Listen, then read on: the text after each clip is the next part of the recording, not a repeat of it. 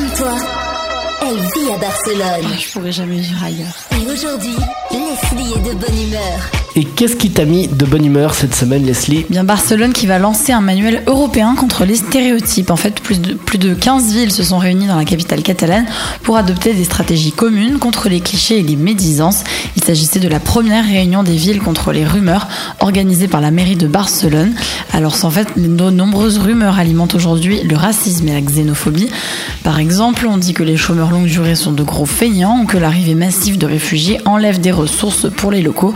Donc, malheureusement, Malheureusement, il y a beaucoup de rumeurs de ce type et Barcelone a décidé de changer les choses. Cette première rencontre, en fait, servira de base pour la création d'un futur manuel pour lutter contre ça. C'est un projet du Conseil de l'Europe qui sera présenté à Lisbonne en novembre.